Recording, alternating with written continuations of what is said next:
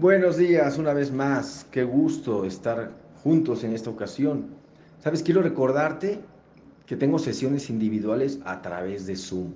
Así que si quieres en algún momento tienes alguna duda y quieres que platiquemos, las reuniones, eh, las sesiones, perdón, duran aproximadamente una hora, hora y cuarto, ¿vale? Entonces, si gustas, te pones en contacto conmigo o con mi asistente y te haremos llegar todos los datos para que se pueda llevar a cabo. Lección 74, no hay más voluntad que la de Dios. Este es el pensamiento central hacia el cual se dirigen todos nuestros ejercicios. ¿eh? Es importante la práctica de esta lección, de todas, pero es, es hacia donde vamos. La voluntad de Dios es la única voluntad. Y hay que reconocer y recordar que voluntad es unidad. Cuando hayas reconocido que la unidad está en ti, habrás reconocido que tu voluntad es la suya. Tu voluntad es que no quieres permanecer separado de nada ni de nadie. A veces nos hacemos los reacios y los, mm, enojados, los tristes, los deprimidos, los molestos y nos alejamos, pero en el fondo no queremos estar alejados, queremos permanecer unidos. Una parte de nosotros así lo desea pero se lo negamos. Por eso a veces nos encontramos sintiendo malestar. ¿Por qué me siento así? Porque no estás llevando a cabo la voluntad de Dios, que es que todo permanezca unido en tu mente. De hecho, te compruebo ahora.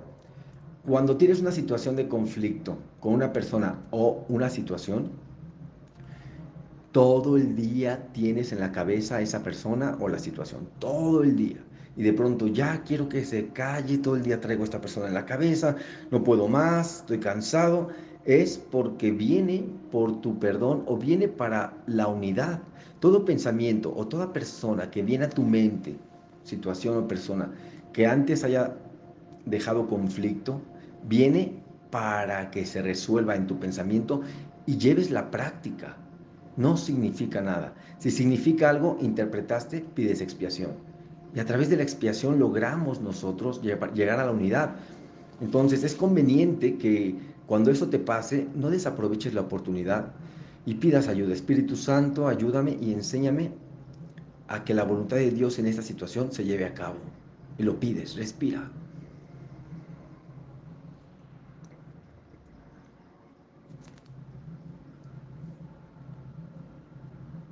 La creencia de que el conflicto es posible va a desaparecer si haces eso. La paz va a reemplazar a la extraña idea de que nos atormentan objetivos conflictivos, los pensamientos que te, que te acabo de comentar. Y en cuanto a la expresión de la voluntad de Dios, no tenemos ningún otro objetivo más que ese. No seguir recordando, imagínate, recordar lo que te dolió es volverlo a vivir una y otra vez. No te mereces eso.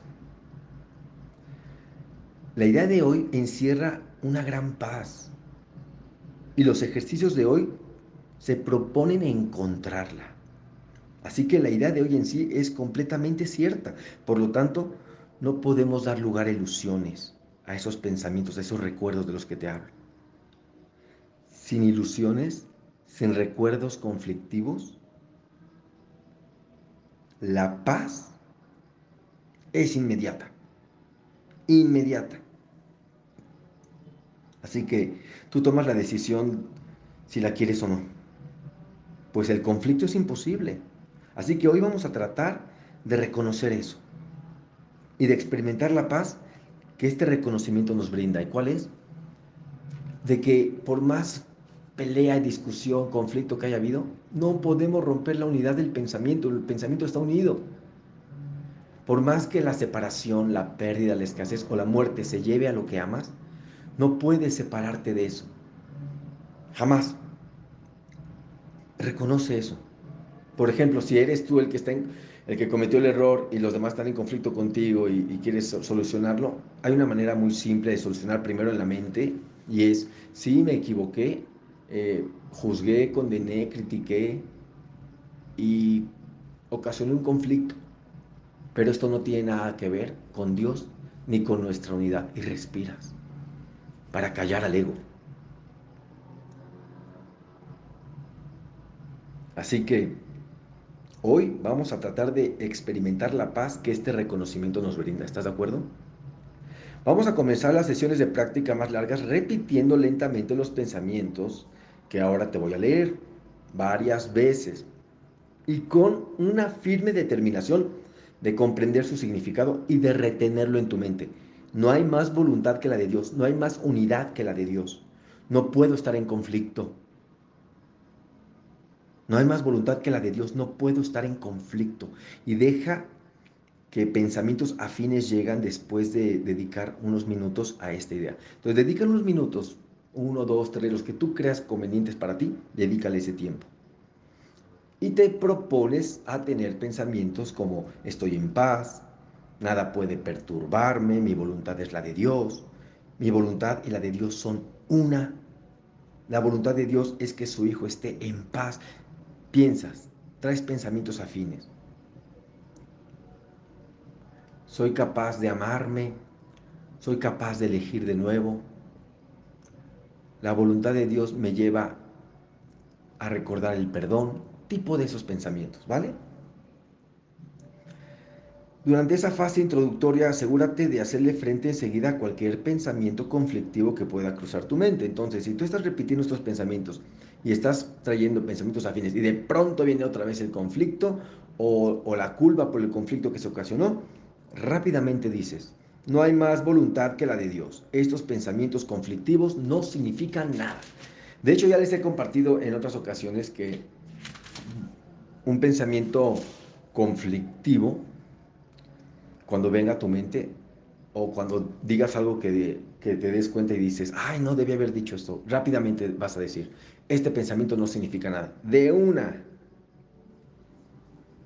Si hay algún asunto más difícil de resolver, lo vamos a reservar para un examen más detenido. O sea, te vas a dedicar un tiempo, vas a hacer a un lado lo que tengas que hacer porque primero tu paz mental porque si no hay paz mental, si no hay quietud mental, no hay nada.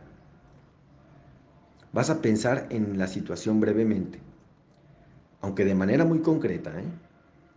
Lo identificas, identificas a la persona o personas en cuestión, o la situación o situaciones de que se trate. Y vamos a decir, no hay más voluntad que la de Dios. Yo la comparto con Él. Mis conflictos con respecto a no pueden ser reales y respiras. De esta manera vamos a despejar la mente. Así que vas a cerrar los ojos y vas a tratar de experimentar la paz a la que tu realidad te da derecho. Sumérgete en ella y siente cómo te va envolviendo. Puede que quizá te asalte la tentación de confundir estas prácticas con el ensimismamiento. Ensimismamiento quiere decir cuando llevamos a la mente a,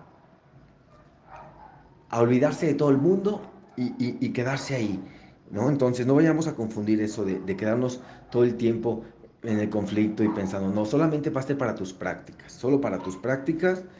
Repito, si tienes una situación de conflicto en tu mente y se revuelve la mente, usas esto, pero sales de ahí pronto lo más pronto posible. Si piensas en la situación de nuevo, otra vez hacer lo mismo, la práctica. El ensimismamiento parece, este, puede llegar muy fácil ¿eh? con, con esta práctica. Así es que si estás llevando a cabo los ejercicios correctamente, vas a sentir una profunda sensación de dicha. Acuérdate que la dicha es confianza. Cuando dices, esto me molesta, esto me duele, esto me hizo daño o lastimé, pero confío que no tiene nada que ver con nuestra unidad, ahí viene la dicha. Así que confianza, para despertar la dicha en nosotros, hay que confiar. Recuerda que la confianza se la puedes dar al ego, entonces hay que quitársela. Respira, por favor.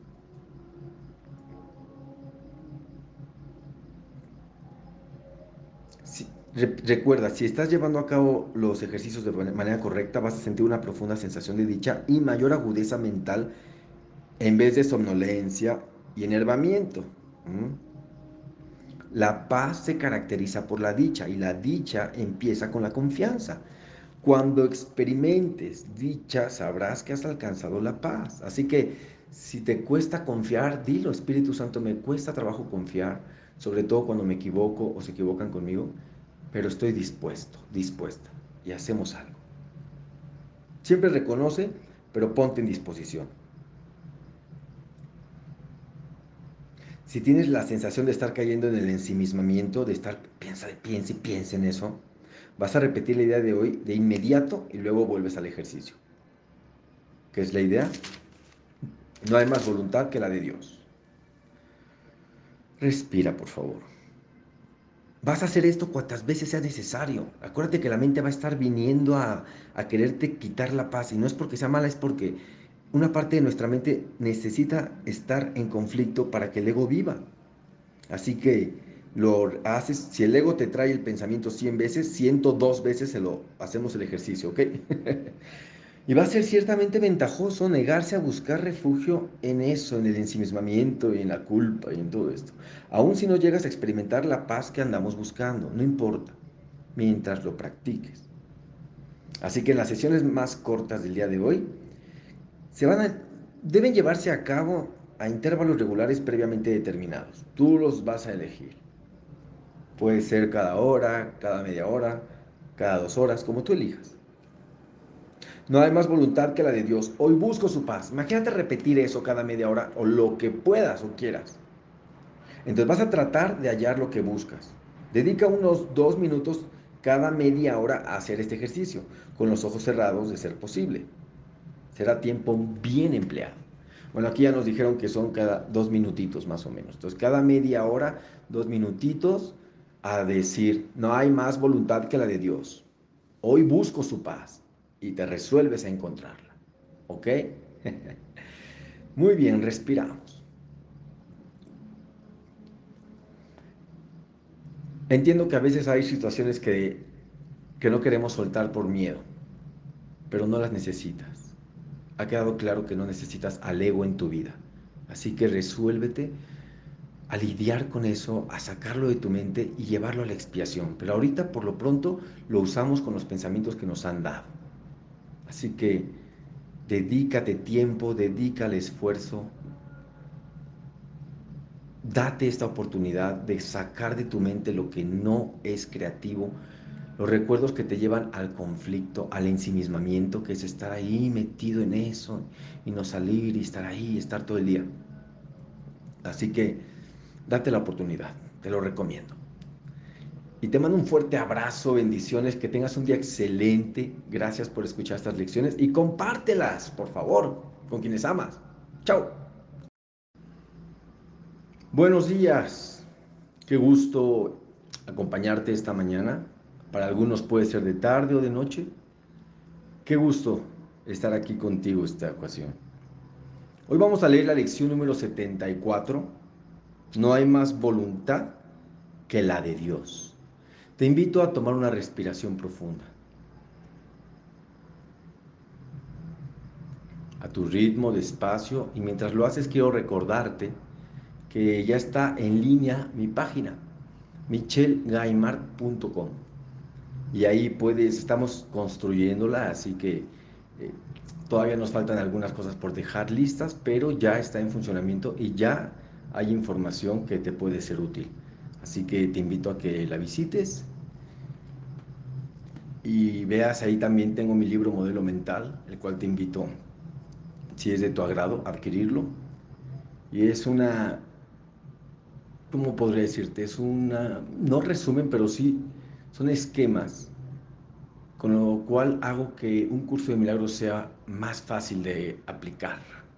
Ya la comprensión vendrá con aplicarlo. De hecho, queremos a veces comprender algo sin haberlo aplicado y ahí es donde se dificulta.